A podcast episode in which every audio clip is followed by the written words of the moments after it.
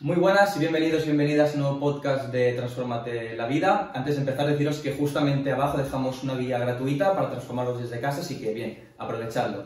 Hoy tenemos un invitado súper especial, Ernest, que hace muchísimos años que nos conocemos. Ha ayudado a miles de personas a transformar su físico, su salud, su vida. Cuenta con un canal que tiene más de 75 millones de visitas. Tenía, Tenía. Las, las ocultamos para hacer un cambio de marca. Y ha innovado muchísimo con un programa que se llama SEAL Programs, que ayuda muchísimo a las personas a transformar su salud. Bueno, si quieres tienes por aquí un ejemplo también, ¿no? Para que la gente lo pueda ver en, en vídeo. ¿De qué se trata SEAL Programs?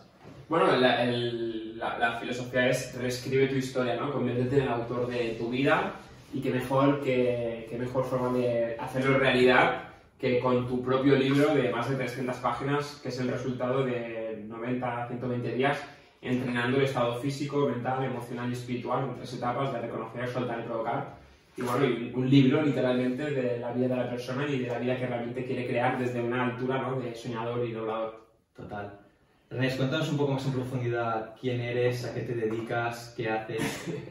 Bueno, Ernest es, Ernest es, es un creador, comunicador y conector, pero eh, Ernest es una persona muy emprendedora, eh, CEO de su vida y es una persona pues, que, que realmente tiene muchos sueños por, por, por lograr. Su mayor sueño pues, es disfrutar del camino aprendiendo, de cada, de cada proceso de aprendizaje, de cada fase. Actualmente pues, con mis proyectos, que ahora podemos entrar en más detalle, pero una persona sobre todo, bueno, ordinaria, ¿no? Al soy un ser humano más, un mejor más, como me gusta decir, sensible, muy indulgente y también muy innovador.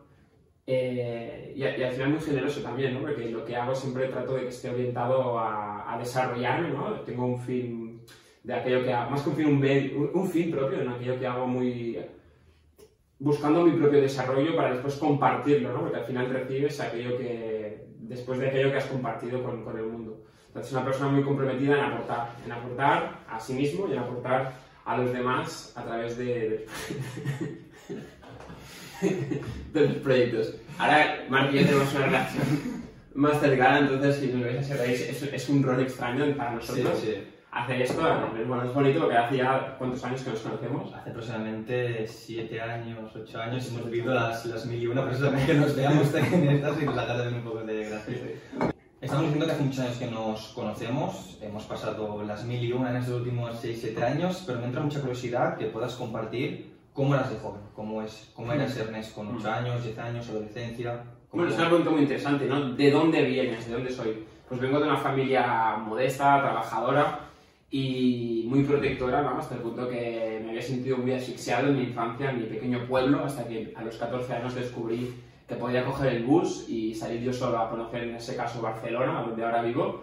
Y eso para mí fue el salir del armario, ¿no? Cuando empecé a, a ir del pueblo a la ciudad y a darme cuenta que la ciudad tenía una doble vida donde era una persona que era mucho más relacionable, mucho más sociable. En cambio, en el pueblo era una persona a la cual se reían de él, me hacía pequeño en las clases porque no, realmente no estaba en mi, en mi zona de confort o en mi hábitat, ya que yo nunca he sido ni de la ley del más fuerte ni la ley del que se ríe más de otro, sino todo lo contrario, respeto, cada uno que haga lo que quiera y dejémonos tranquilos, ¿no? O sea, que mientras haya respeto. Entonces, cuando empecé a descubrir que había un mundo donde no regían esas leyes, empecé a ver realmente un nuevo mundo donde estuve durante unos años llevando una doble vida, que luego volví a llevar un poco con The Fitness Boy, y creo que todos en cierta medida, si nos atendemos a nuestra propia identidad, nos podemos dar cuenta de que no somos 100% la misma persona en cualquier entorno que nos movemos, independientemente de que hay diferentes roles, pero venía de, unas, de, una, bueno, de una familia tradicional, eh, de unos padres que me han querido mucho, que entre ellos también pues una familia eh, que se quiere, con una hermana mayor que yo, que, bueno, que había seguido un poquito más el rol familiar, yo sigo siempre un poquito más esa oveja negra, pero, pero bueno, pero una rebeldía sana, una rebeldía realmente sana y, y, que empezó pues con los 14 años, ¿no? Cuando descubrí ese nuevo mundo que era para mí pues la ciudad y de allí ya pues empecé más a tomar mis propias decisiones, eh, a equivocarme por mí mismo, a aprender a equivocarme, a tener menos miedo de equivocarme, a conocer personas que me tratan distinto a como yo estaba acostumbrado que la gente me tratara, ¿no? Porque cuando estás en un entorno de donde vienes, la gente ya tiene una idea muy predefinida de ti y eso quieras o no, in inconscientemente ya genera una expectativa de lo que espera el otro de ti que te hace actuar, ¿no? Ya, ya estás programado de en cierta manera de la, mis de reaccionar de una forma que ya sabes que esperan, ¿no? Y eso a veces nos limita. Por eso es importante pues, abrirnos a nuevos círculos, a, viajar y, a salir de... No de la zona de confort, sino a salir de la zona de, de relaciones de toda la vida, ¿no? que ya cada uno ahí pues puede tener sus experiencias. Pero en mi caso fue eso, la infancia pues una familia muy convencional, muy convencional con todo el amor del mundo, eh, a, después yo una vida muy solitaria, también soy una persona bastante solitaria, pero bueno, muy emprendedora y sobre todo apasionada. Has comentado la figura de The Fitness Boy, una figura que te acompaña durante muchos años, relacionada también con el entrenamiento. Cuéntanos un poco por qué empezaste a entrenar ¿Cómo nace la figura de The Fitness Boy y qué era The Fitness Boy para ti? Mira, pues a entrenar empecé con 10 y 15 años, 10 y 15, porque a los 14, 15, 16, a los 14 ya hacía, empecé boxeo durante dos años, pero a los 14 ya empecé a conocer la ciudad y a los 14, 15 ya empecé con los del boxeo antes de, ir a hacer la clase de entrenamiento. Eh, es curioso, ¿no? Que diga yo boxeo, que digo que no soy de la ley del más fuerte, pero bueno, al final cada uno busca sus mecanismos de, de defensa, ¿no? Pero mientras estaba en esa transición de hacer boxeo, viajar a la ciudad, eh, pues en ese pequeño gimnasio arriba tenían la, sala de máquinas y invitado pues por los propios compañeros, lo que me invitó a entrenar fue las relaciones, ¿no? De ver cómo personas de 25 años, de 22 y con los que algunos aún tengo trato, me trataban de tú a tú cuando yo tenía pues 15 añitos y digo, joder, ¿cómo que me, que me tratan con ese respeto o con, esa, con ese entusiasmo si en el colegio estoy acostumbrado más de que o el acoplado, o el que está más solo, o el que se hace un comentario, hace un comentario que no toca. Entonces, bueno, eso me sorprendió y me enganchó mucho a querer. Al final, nos movemos por sensaciones, ¿no? O sea, yo iba ahí más que por el músculo, por la sensación de que estaba en un sitio donde me trataban al, menos por igual, ¿no? Y eso me enganchó mucho. Y eso afectó, ¿no? Indirectamente a que cuando iba al colegio, hostia, estás entrenando, ¿no? Hostia, hostia, pues estoy llamando más la atención de la gente que hasta ahora no me habían mirado, ¿no? Aparte pues es interesante porque en esa época, con 16, 17 años que tenías aproximadamente, la gente de nuestra edad no entrenaba, porque también me acuerdo empezar a entrenar, no era algo común, hoy en día la gente empieza a entrenar mm. antes, pero tú empezaste con algo que la gente no, no hacía, pues sentir también identificado con ese grupo que tenía más edad que, que tú. Mm. Temas de competición. ¿Cómo bueno, empezaste a competir? No hemos entrado en el detalle tampoco de Fitness Boy, ¿Cómo nace esa figura también? ¿En el entrenamiento, en, YouTube y luego la haces también con la competición? ¿Cómo fue esa transición?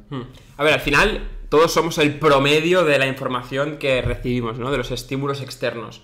En mi caso, de mis estímulos externos, cuando ya descubrí el mundo de YouTube, de los youtubers americanos, me influencié mucho por Steve Cook y él me, me invitó a compartirme, ¿no? Dije, joder, yo en Barcelona soy una figura que en cierto modo en el entorno que me movía pues era muy reconocido y no a pequeña escala, porque en ese caso no era el mundo online, sino era más la zona en la que yo me movía.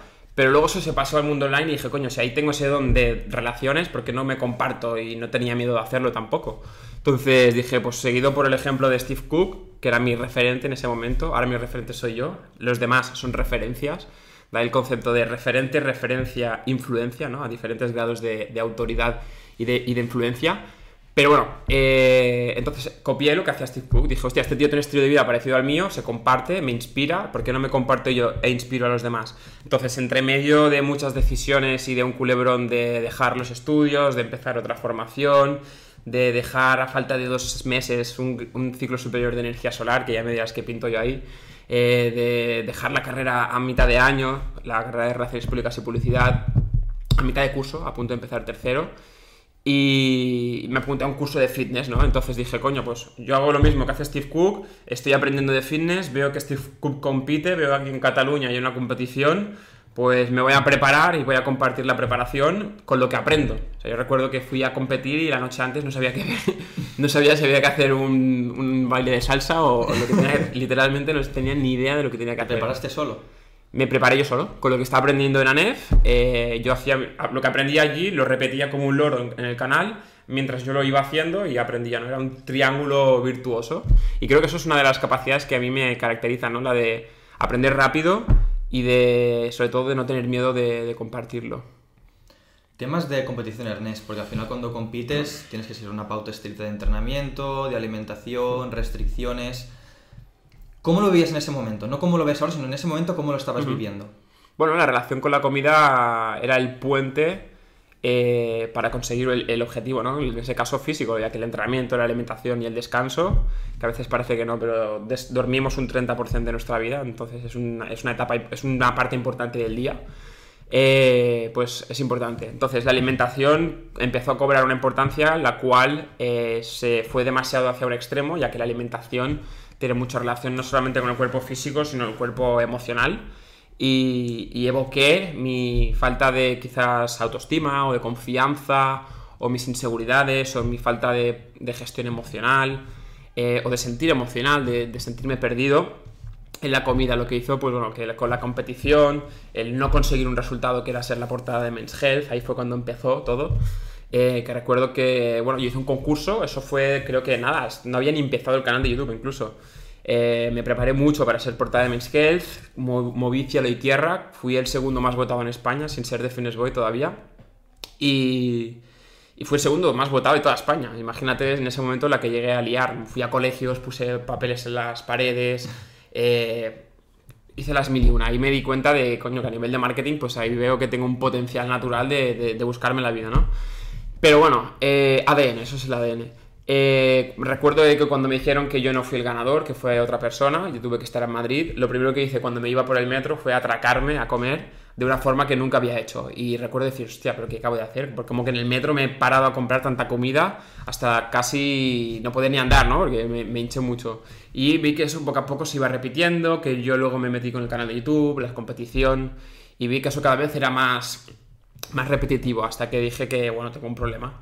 Un problema con la comida que yo vivía por dentro, porque obviamente no lo hacía con personas y, bueno, que me, realmente me hizo pasar eh, etapas muy duras, pero a la vez muy reveladoras, ¿no? Ya que para mí, como yo lo, veo, ha sido, la comida ha sido mi gran maestro para, para verme reflejado dentro de, de mí, ¿no? O, a través de, lo que hago, en, en, qué partes de mí pues tengo que trabajar y sobre todo la importancia del mundo emocional, ¿no? Que al final el ser humano somos un ser energético.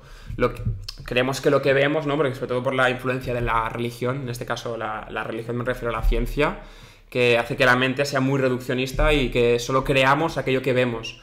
Pero hay un mundo que no se ve, que es en el cual estoy muy abierto y cada vez más, y que al final son los dos partes del mismo, que es las emociones, ¿no? Que es el mundo más energético. Y, somos eso también, ¿no? O sea, tanto materia como, como energía.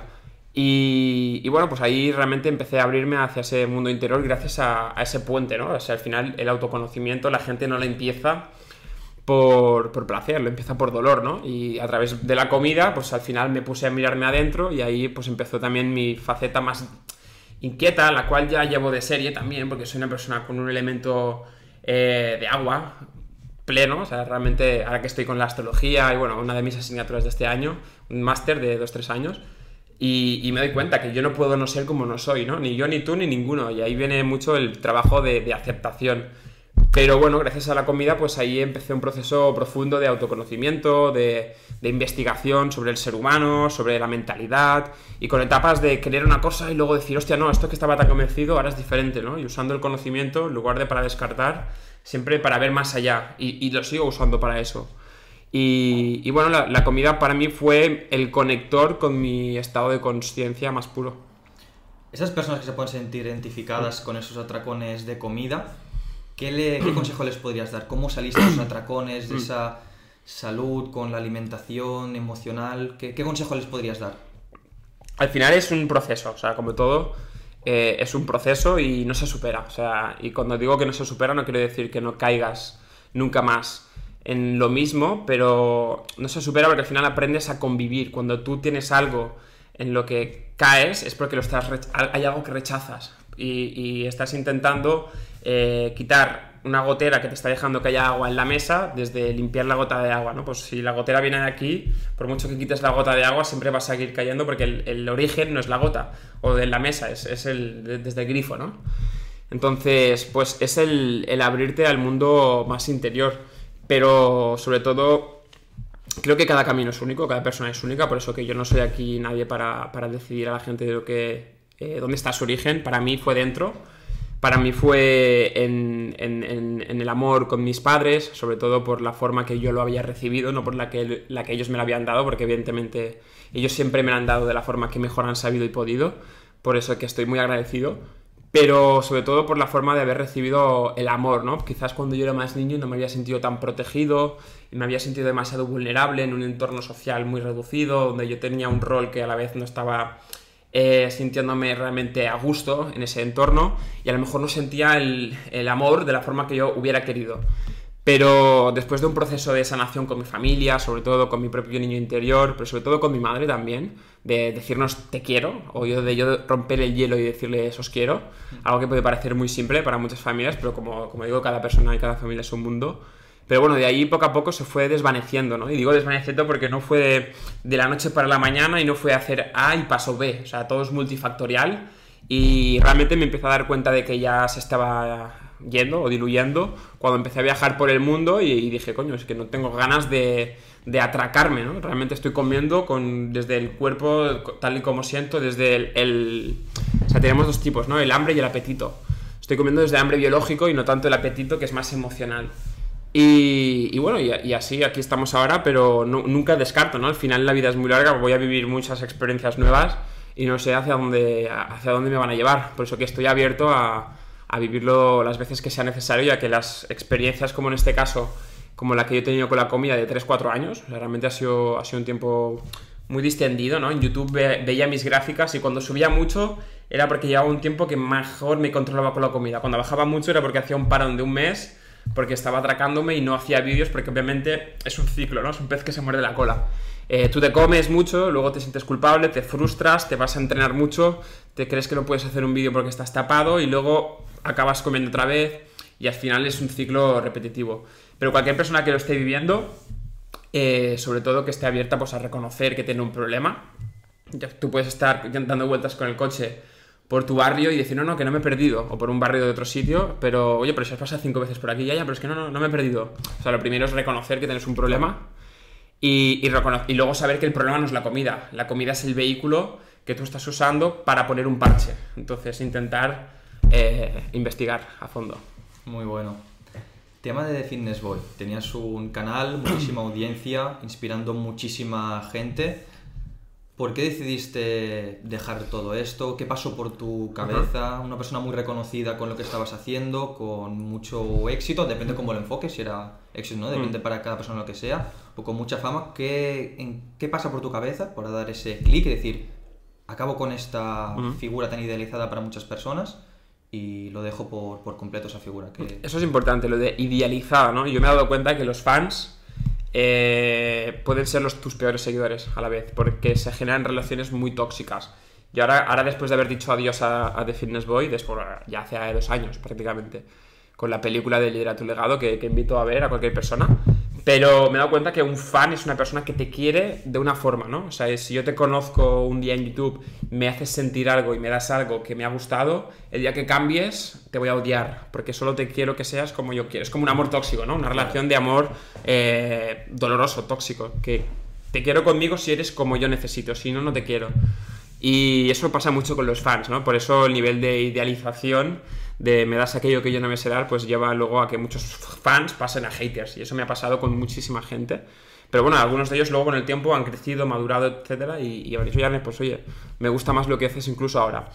Pero, pero bueno, ¿por qué lo dejé, no? ¿Por qué lo dejaste así? Lo, lo, dejé por otra vez esa doble vida que quizás llevé más de pequeño, porque dije, wow, estoy viéndome la situación de estar obligado a crecer en un camino donde realmente no me siento tan motivado como a lo mejor me siento por otro camino que sigue siendo eh, el, ser humano y la salud, que es una de las pasiones, que cómo, cómo podemos vivir más en salud y experimentar más desde tanto la, el cuerpo, y por cuerpo pues tanto tenemos la alimentación como entrenamiento, como descanso, las emociones, eh, la mentalidad y la espiritualidad, ¿no? como una mesa que tiene cuatro patas.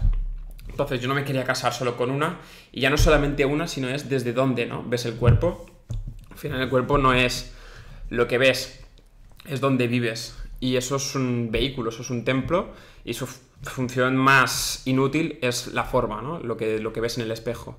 Y, y, bueno, pues estar priorizando tanto en el fitness la forma física y, y sentir que no me apetecía la hipertrofia o las, eh, cómo, cómo, poder conseguir más hipertrofias y con tensión mecánica y los estudios le, la evolución me daba igual o sea, es que no me apetece y me aparecen preguntas que no me apetece ni responder pero a la vez eh, sí que me apetece el, el entrenamiento del cuerpo, la mejora continua y, y entrenar, pero con otros objetivos, ¿no? Al final, eh, lo que cambia mucho, tú, tú y yo podemos hacer lo mismo, pero dentro de lo mismo podemos tener diferentes objetivos. Y si tienes un objetivo, atraes a un público, si tienes otro objetivo, atraes a otro público. El hecho de que yo ahora me relacione con el cuerpo desde otro ángulo hace que atraiga a otra gente que también quiere un cuerpo en salud y en forma, pero distinto. No forma visual y estética, sino otro tipo de, de formas, sobre todo en base a la relación. Pero, pero bueno, nació un poco pues eso, de, de decir, bueno, yo quiero crecer más por el camino del desarrollo personal, del autodescubrimiento, de la convivencia personal y no tanto por, la, por el fitness. Y bueno, pues dando la vuelta al mundo, entre muchas dudas, ¿no? Y, y, una frase que me viene es que cuando tengas muchas dudas, busca el miedo, porque ahí está el camino. Pues el miedo era el darme cuenta que había, eh, que había miedo, ¿no? De hacer un cambio. dije, ¿miedo de qué? Si es lo que hago en mi vida constantemente, ¿no? O sea, hacer aquello que quiero. De hecho, mucha, yo soy una persona que o me odias o me amas, porque siempre acabo haciendo lo que quiero. Yo soy gente que no, que quiere que hagan lo que ellos quieren o no te quieren. Entonces, la gente que está conmigo, pues lo sabe, ¿no? Que soy una persona que cambia mucho, lo cual para mí es una fortaleza, y, pero cambia por él, por él mismo, ¿no? No realmente por, solamente por la opinión de, de los demás. Y nada, pues decidí hacer esa película cuando estaba dando en 2018 la vuelta al mundo y compartir pues lo que había hecho con The Fitness Boy por las personas, a llegar a 75 millones de visitas, muchísimas personas que llegué a asesorar y bueno, a nivel económico sacrificando 10.000 euros al mes de, de, con sponsorships de fitness, eh, más asesoramientos fitness 6.000 al mes, que paré, paré y evidentemente me dio igual, porque al final el dinero no es lo que eh, priorizo a la hora de tomar decisiones, pero bueno, que es, es, ahí importante ¿no? a la hora de demostrar que es importante decidir desde lo que tú quieres para ti y sin basarte en lo material a la hora de, de decidir, ¿no? sino realmente basarte en, en, lo que no se ve, volvemos a lo mismo. Totalmente, y ese proceso, bueno, lo viví de cerca porque ya no nos conocíamos y no es nada fácil. Pues saliste de la película. Sí, correcto. No es nada fácil también el ver cómo las cosas desde fuera se pueden ver muy bien, buenos ingresos económicos, te sientes bien, aparentemente pues esa fama que decíamos, desde fuera se puede ver todo como muy idealizado para la gente, mm. pero el hecho de tú desde dentro no vivirlo así y ser capaz de decir, vale, pues corto con una fuente de ingresos elevada, con una vida que aparentemente mucha gente es la que le gustaría, pero decir, no, este no es mi camino, me voy con otro, mm. eso tiene mucho mérito y bueno, ya te lo dije en su día, pero también enhorabuena. No, y, se, y, seguiré haciendo lo mismo, ¿eh? O sea, yo, yo siempre digo, si alguna vez me apetece hacerme piloto de avión, empezaré a hablar de aviones y me haré un canal de Instagram de aviones, pero más que nada porque creo que es, es lo que hay que hacer, ¿no? Cuando tú quieres algo, pues abre un camino. O sea, al final creemos mucho en la monopersonalidad, o sea, realmente todos tenemos, somos pluripotenciales, ¿no? O sea, tú, somos, tenemos multipersonalidades. Total. Y para qué limitarse solo con una, ¿no? Y sobre todo la astrología me está abriendo la, la visión en que realmente es así, que en nosotros habitan distintas energías, nos podemos casar o encarcelar, mejor dicho, con una, pero el potencial es más grande. Hay que poner en duda el potencial siempre humano. 12 meses, 12 países. Causas. 12 meses, 12 causas, 12 países. ¿En qué momento mm, decides dar la vuelta al mundo? Porque es una cosa que seguro que la gente que nos esté viendo o escuchando le encantaría hacer, pero ¿en qué momento dices, me voy a dar la vuelta al mundo? 12 meses el país, ¿qué, qué, qué pasó por la cabeza? Mm. Bueno, ya era algo que quería hacer. De hecho, cuando empecé el canal de YouTube, así por aburrimiento un día me apunté ahora caigo y, y que de hecho gané 2.000 euros ahí sí. por, por, fallar la respuesta. ¿Quién inventó la imprenta? Ostras, me pillas. pues yo no lo supe y por eso gané 2.000 euros. Creo que era Gutenberg. Eh, y dije, no, yo quiero el dinero para viajar. Y, bueno, y así fue, ¿no? Y así seguirá siendo porque soy una persona que soy, soy nómada, ¿no? Me gusta instalarme en muchos sitios. Sí que tengo muchas raíces hechas ya en Barcelona porque es donde realmente empezaba a sentirme empoderado. Y aparte que es una ciudad súper emprendedora, con montaña, playa, ¿sabes? Pues para mí es la mejor del mundo. Pero todo nació, bueno, ya, ya venía esa inquietud eh, sagitariana en medio cielo. bueno, esto ya sería astrología, pero, pero, pero veo, ¿no? Que, que en mi ADN astral eh, al final somos un fractal del universo, ¿no? La ley de la correlación, eh, que es lo que habla la, la, astrología. ¿Correlación o correspondencia? A mí no mires que yo no, no lo Cor sé. Correlación, corresponde... Correlación, ¿qué es correlación? Estoy cortando. eh, pero bueno, al final quiere decir que como es afuera es adentro, sin más, sin miedo a equivocarnos y si no aprendemos. Y, y, bueno, ya, ya, ya, ya mi inquietud de viajar y mi pasión pues me llevó a decir, oye, si ahora económicamente me lo puedo permitir si veo que no estoy muy convencido con el contenido y, y justo un día estaba en un bar editando un vídeo y había, era un bar de, de chinos que me caían muy simpáticos y yo me dije, hostia, ¿cómo será el fitness en la China? Y empecé a buscar youtubers de la China de fitness y dije que vi que había muy poca cosa o prácticamente no encontraba información. Y dije, hostia, me quedé pensando y dije, salí a la calle y la primera chica china que me encontré le dije, oye, ¿cómo es el fitness en tu país? Y me dijo, bueno, o sea, a la, gente, ahí no, a la gente le gusta la gente delgada, no hay mucho fitness. Y dije, wow, qué curioso, ¿no? Qué cultura, qué cultura más diferente.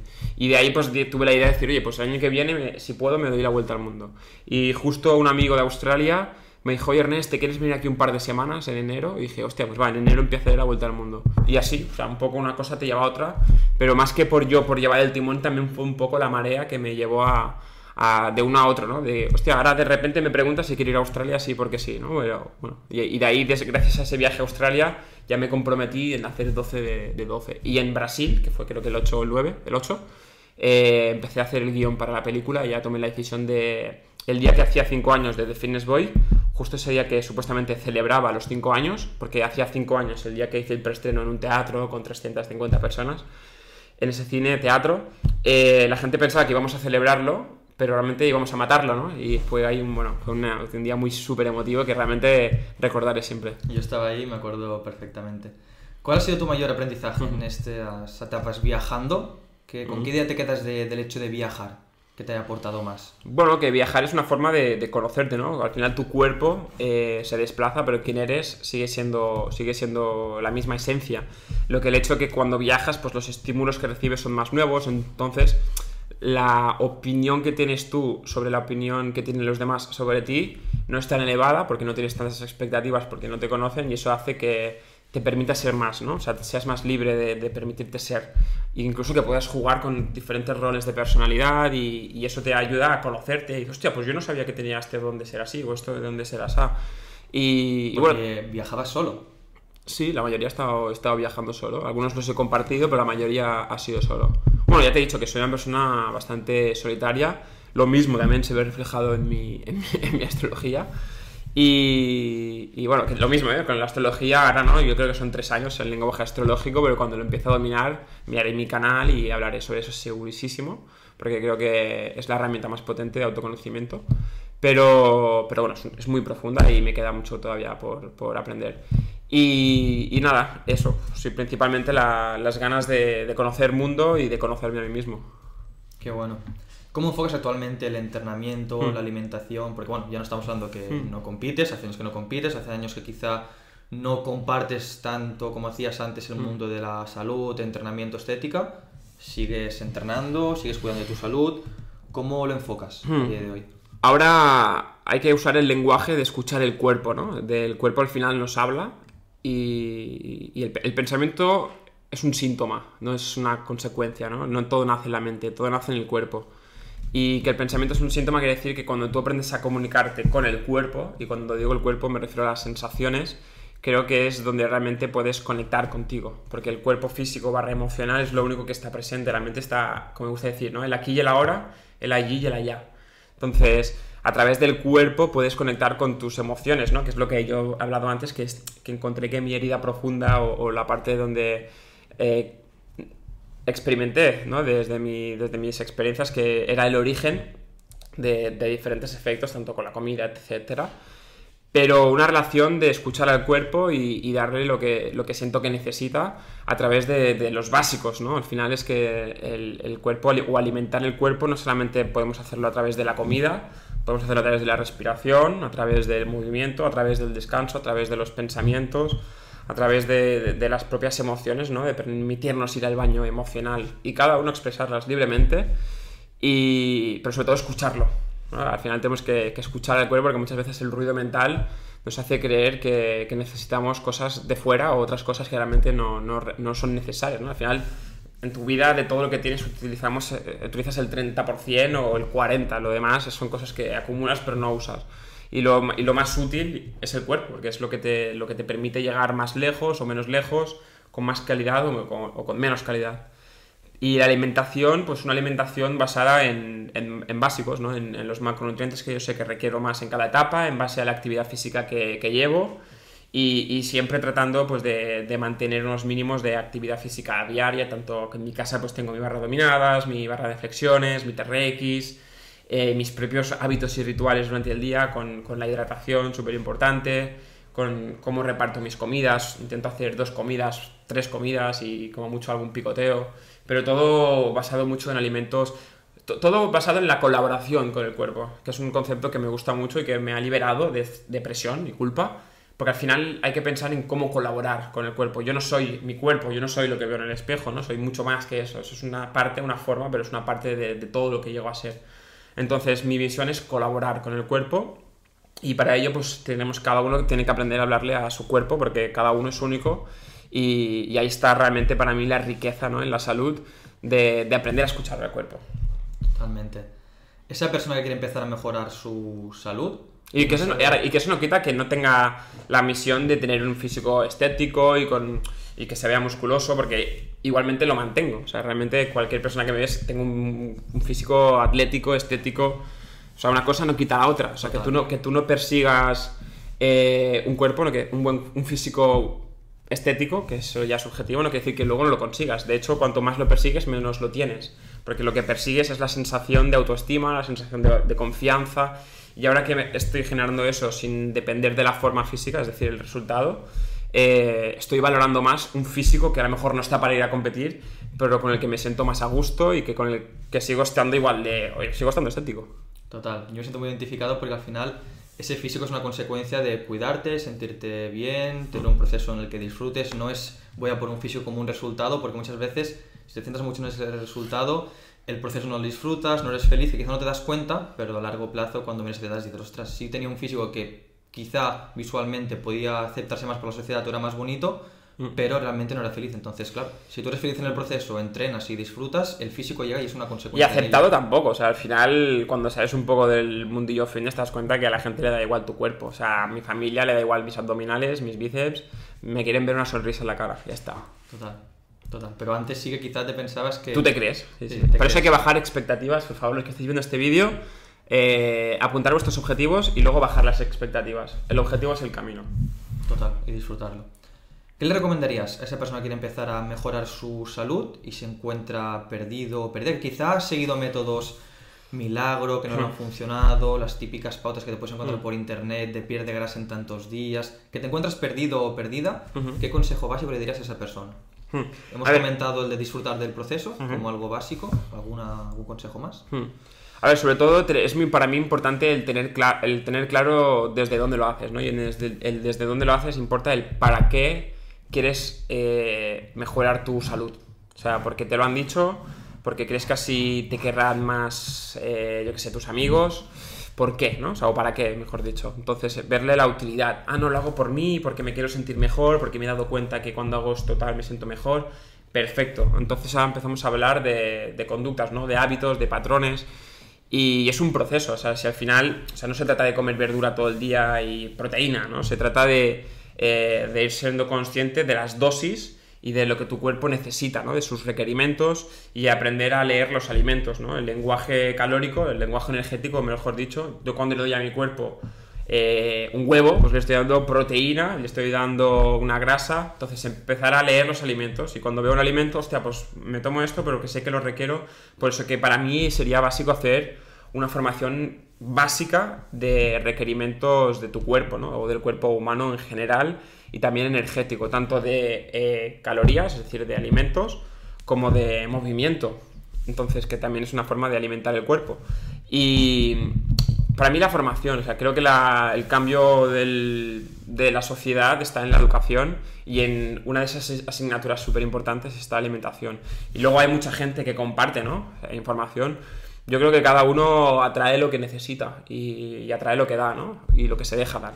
Pero, pero no creo que hay alguien que lo hace muy mal y yo no, no, soy de pensar eso o de criticar a la gente. Al final yo creo que si yo escucho a alguien es porque algo me está dando, que para otro sea una mentira, pues si yo lo estoy escuchando es que para mí me está ayudando. Que luego me daré cuenta de que no era lo mejor, era una parte de mi proceso, o sea, no es culpa del otro. Luego a lo mejor el otro también se dará cuenta de que, que lo que da no es lo mejor, igual que yo cuando empecé y ayudé a la primera persona, pues a lo mejor ahora lo vería y me avergonzaría, ¿no?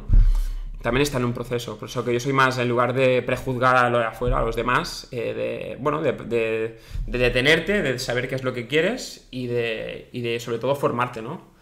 Pero formarte con aquellas personas que, que despierten algo, algo positivo en ti. Y ahí está la importancia, ¿no? A lo mejor hay mucha gente muy buena, pero claro, no todo el mundo conoce a esa gente. Por eso que al final todo, todo también te va llevando un poco a lo que necesitas.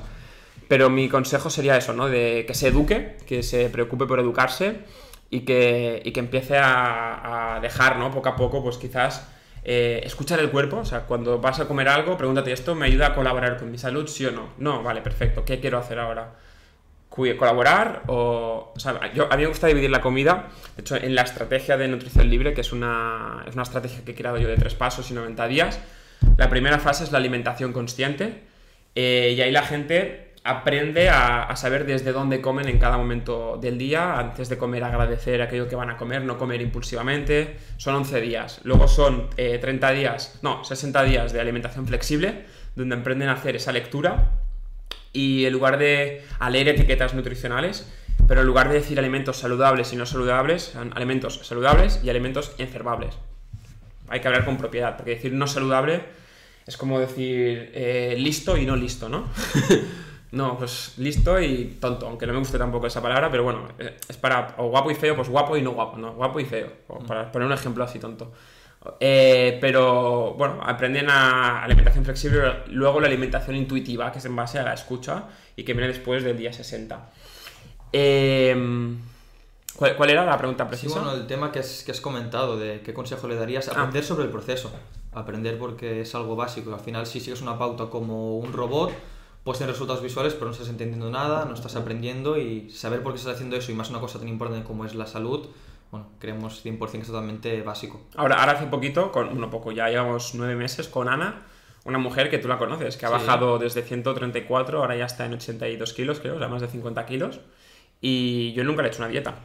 o sea, le he llevado unos patrones, me ha tenido que enviar fotos para que yo viera qué, qué es lo que le estaba dando pero cuando ya ha integrado la estrategia, es que, es que yo, no, yo no le estoy enviando nada y ella sigue bajando, cada, cada lunes me sigue enviando fotos y checks y va bajando 200 gramos, algunos se mantiene, 150, pero sigue ahí comprometida con su, con su proceso y, y es que no le he obligado a restringir.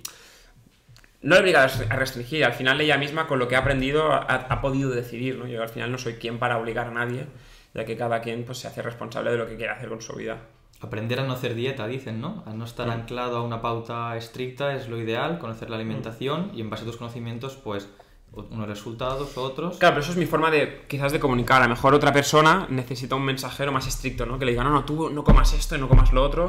Y luego hay gente que le gusta más de decir esto sí o esto no, por su forma de ser. Entonces yo no conectaré con esa persona, eh, respetaré 100% y, y, yo por mi forma de ser conectaré con el que es de tú sí, tú no, porque sé que él tiene su público y yo tengo el mío, ¿no?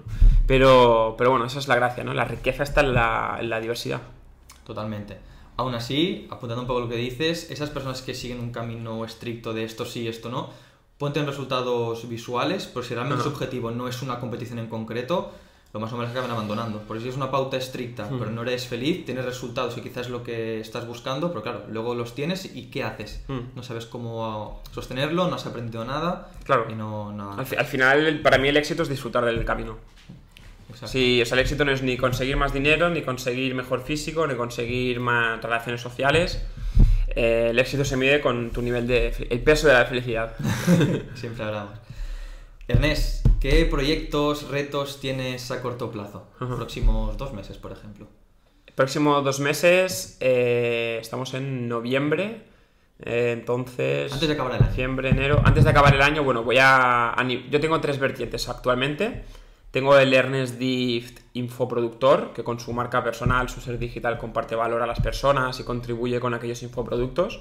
En este caso, pues SIL Programs, que en febrero vamos a empezar la tercera edición. En enero empezaré el marketing. Y un método que, que he desarrollado bastante recientemente, que es el método Un Nuevo Orden Personal, donde yo que vengo desde hace tres años, pues diciéndole a la gente, a crear el mejor día de tu vida, que mejor no quiere decir mejor que otro, ni mejor que ayer, quiere decir el día más honesto y que te- más te permites de tu vida, ¿no?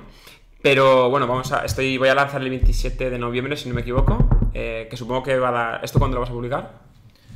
Veremos, veremos. Lo digo porque así los que estén escuchándolo pues también se puedan apuntar al, al webinar. No sé, un problema, lo publicaremos antes para que lo puedan hacer. Y bueno, y en, y en el método 1, un nuevo orden personal, eh, les explicaré el proceso desde cómo saber dónde estás en tu vida, desde cómo eh, poder elegir tus hábitos. Van a tener una lista, son, tres fases.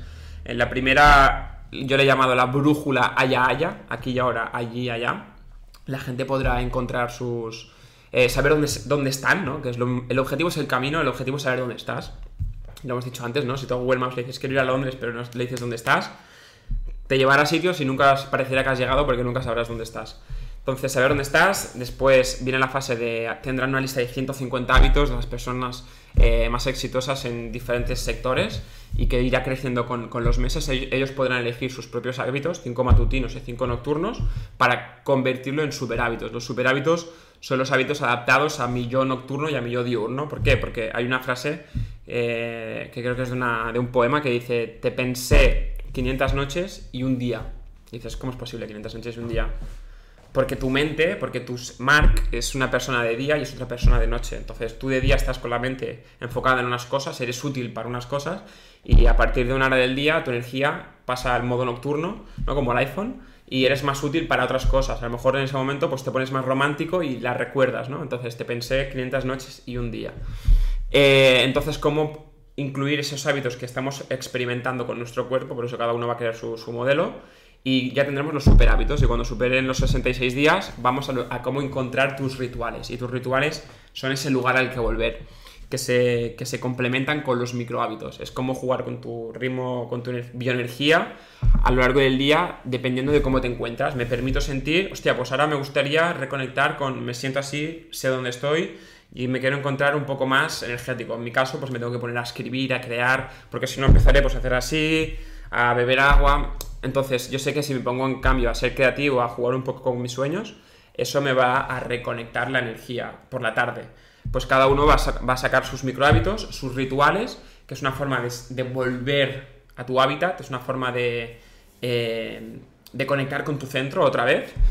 Y un hábitat al que volver, es una frase que me gusta mucho. Y bueno, y todo esto tiene diferentes ejercicios, prácticas, y esa es un poco la idea global de- del método, donde yo les voy a compartir en el webinar gratuito mis propios hábitos para crear el mejor día de mi vida, pero cada uno le va a llamar mis hábitos para lo que ellos quieran, en mi caso para crear el mejor día de mi vida. Y la verdad que me hace mucha ilusión. 5 Luego, de noviembre, ¿verdad? Has comentado. 27, en principio, 27 de si, noviembre. si no pasa nada. el 27. Dejaremos abajo de este vídeo, si lo están viendo, mucha más Mm. información para que lo puedan Y ver, si quieren experimentar con mis hábitos para crear el mejor día de mi vida, pues también los voy que a se puedan apuntar. eh, descargar. Luego tengo el Ernest, eh, que es más enfocado en el mundo de la innovación, de la invención con los softwares, con los SaaS, que es una parte que he descubierto desde hace el último año y lo que realmente me motiva mucho, ¿no? O sea, cuando hablamos de infoproductos todo el mundo sabe de qué hablamos, pero en el mundo del SaaS quizás no es tan conocido y bueno, estamos aquí trabajando ya en dos cositas muy chulas y que a ver cómo, cómo funcionan, ¿no? Ya que es- no es lo mismo hacer un lanzamiento de un producto online que esperes que en 24 horas tenga mucho éxito que de una plataforma que tenga un fin para la sociedad y que tenga un proceso de adaptación, de crecimiento y todo basado en unos problemas que tú crees que resuelves. Y bueno, me motiva mucho esa, esa faceta también y donde creo que es mi principal fuerte, más que la comunicación, la creación. Y luego la parte de inversión, que es algo que evidentemente necesitamos para desesclavizarnos del dinero y ahí pues donde estoy haciendo mis cositas con el criptomundo y, bueno. y bueno, y también de ahí pues sacando mis, mis fuentes de beneficio, ¿no? Al final el dinero tiene que trabajar para ti. Totalmente. hasta que el dinero no trabaja para ti no te desesclavizas. Muy buena, muy buena esta aportación. Ernest, una pregunta así diferente. Si pudieras compartir un café o una charla con una persona que no has conocido en Ujú. persona, pero te gustaría saber con quién. ¿con quién compartirías ese café, esa charla? Si pudieras tener ese poder de ¿lo hago? Ahora con Mark Zuckerberg. Ahora me parecería interesante con Mark Zuckerberg. Y en esa charla, si pudieras O Mark Zuckerberg y Elon Musk. ¿Y él? Elon Musk. ¿Quién es? No lo conozco. Elon Musk, ah, bueno, es el creador de SpaceX. Eh, SpaceX, conoces, ¿no? Bueno, fue de los fundadores, o socios fundadores, o por ahí estuvo, de PayPal, eh, de Tesla, el creador de Tesla Vale, también. Vale. Eh, un tío muy, muy, muy creativo, Qué chulo. innovador y loco. Y en esa charla, si pudieras pedirte un capricho para compartir con esa persona, Ujú. sé que te gusta mucho el mundo dulce, pero bueno, ¿qué capricho te pedirías? en esa charla con esa persona, con ese Pues café? a mí, yo soy apasionado de, y aquí os invito a aquellos que creáis que podamos intercambiar valor, de dar vueltas matutinas viendo el amanecer con personas de valor. Creo que es la mejor forma de empezar el día, es una de mis pasiones. Pues compartir una- un amanecer andando y compartiendo, pues filosofando y compartiendo proyectos y errores y, y compartir, ¿no? Que al final esto, aquí está, al final la vida tiene fecha de caducidad, ¿no? Pues compartir con él. con Muy él. bueno, normalmente en ese del capricho siempre van a la comida y que compartas ahí con un paseo. Muy No. interesante, algo, algo Mm. distinto. Yo iría con mi botellita de agua, como siempre, que la tengo aquí a mano. Ernest, si pudieras lanzar un mensaje al mundo y tener el poder de que todo el mundo mirara al cielo y que ahí lanzar un mensaje que todo el mundo entendiera, mirar al cielo y que en el cielo ahí saliera un mensaje, una frase, que todo el mundo pudiera entenderla, ¿qué mensaje lanzarías? Bueno, mirar al cielo, todos compartimos el mismo cielo. O sea, todos, si miramos arriba, todos estamos viendo lo mismo. Y ahí esa, ese mensaje que Pues creo que lo tenemos aquí el sueña y logra, ¿no? Que... explica un poco Mm. qué significa para ti. A ver, sueña y logra al final es un concepto, entonces yo, yo no lo he creado, ya, ya existía, yo solo le he dado valor. Y el valor que yo le doy, o el significado actualmente, eh, todo es un sueño, o sea, tu realidad es tu, es tu propio sueño. Cuando te vas por la noche a dormir es el sueño de un sueño, ¿no? Aquí la película de Origen, lo- los que la hayáis visto, ¿la has visto? Origen. Origen, No. Pues aquí sabréis de qué hablo. Eh, que tiene un final súper, súper épico. Y, y eso, que al final tus sueños deben de cobrar vida, ¿no? Porque tu primer sueño nace en tu realidad interior. Para que suceda en la realidad exterior y yo lo pueda ver, tienes que hacer que cobre vida a través de la acción. Y en ese puente de tomar acción están los logros. Están en el hacer día a día. Y el lograr quiere decir aprovechar el camino. O sea, disfrutar aprendiendo y aprovechar el camino para que pueda cobrar vida, ¿no? Desde esa realidad interior hacia esa, hacia esa realidad exterior. Yo tengo un concepto que es el ser soñador y el ser logrador, que también se podría usar mil términos, abundancia y escasez, eh, bueno, pensar en grande o en pequeño, pero al final sería el ser soñador y el ser logrador, o el ser sonámbulo y el ser limitado. El ser sonámbulo y el ser limitado es aquella persona que vive hipnotizada por la sociedad y que acepta lo que desde afuera nos dicen, ¿no? De hecho, hay un vídeo muy interesante que muestra una pieza de dominó súper pequeña, de un milímetro por 5 milímetros, y luego al final hay una que es más de un metro, y la, la primera pequeña son 13 entre medio, tiran la primera pequeña y la grande acaba cayendo desde la pequeña. ¿Qué pasa? Que el cambio viene desde el micro. De hecho, la formación, el método un nuevo orden personal, viene de, de esa, de esa filosofía, de que el cambio no es el orden mundial. Es, sería, el orden mundial sería como pensar que cuando caiga la grande, tú vas a cambiar. Cuando, cuando cambie la grande, tú vas a morir aplastado. Entonces, es desde el micro hasta el macro y la pequeña es el nuevo orden personal. Y, y bueno, viene un poco también a ser eso, ¿no? Que el cambio que, que quieres para el mundo al final es un cambio interior y que el mundo no necesita cambiar. Al final lo que necesita es que la gente aprenda a vivir desde, desde el amor y desde la confianza. Y, desde- y para ello, y aquí sí que me alargaría, pero el dinero no es el virus que el ser humano ha creado y que podríamos ahora aquí compartir una reflexión extensa, que no es el momento quizás, pero bueno, muy interesante sobre, sobre el dinero y, y cuál es su función de, dominación, etcétera, y separación. Pero estamos en un juego, ¿no? Y la vida es un juego. Y un niño cuando viene a jugar, cuando juega un niño no quiere ganar o perder. Un niño llora porque no disfruta, ¿no? Porque no puede perder, pero si se está riendo es porque se le ha pasado bien, no porque ha, no porque ha ganado. Entonces, Claro. lo mismo. Vamos con las últimas, dos últimas preguntas. La primera que te lanzo es, ¿qué te gustaría ahora preguntarte, preguntarme tú a mí? Hasta Ujú. ahora hemos estado yo preguntando, una pregunta que quieras lanzarme. Eh, Vale, pues quiero que, que me- que- que- que nos cuentes qué le, qué le dirías, o sea, no, ¿qué, qué crees que Mark dentro de 365 días podrá estar afirmando ahora? Y quiero que lo digas en la afirmación. Que poder estar afirmando algo en- en- E, tal, tal, tal. que estaré ayudando juntamente al equipo de Transformate la Vida a miles de No, personas. no, en plan, ya he ayudado a, ¿sabes? Como... Que ya haya hecho. eh. O sea, que poder afirmar conforme ya lo he hecho. Sí, tú imagínate que ya eres el Mark de 2021. Noviembre, estás aquí. ¿Qué, qué estás diciendo? Hostia, pues desde ese día que nos entrevistamos ahora, eh, tal, tal, tal, tal. Vale, pues desde ese día, 365 días, eh, juntamente el equipo de Transformate la Vida, hemos ayudado a más de 10.000 personas a mejorar su salud, tanto física como mental. Ujú. Estoy 100% seguro. Y digo 10.000 porque sé que lo vamos a hacer, pero probablemente sean algunas más. Ujú, Vale. máximo objetivo. Y mira, no, no me lo había planteado de esta forma que has dicho de afírmalo y muy chulo.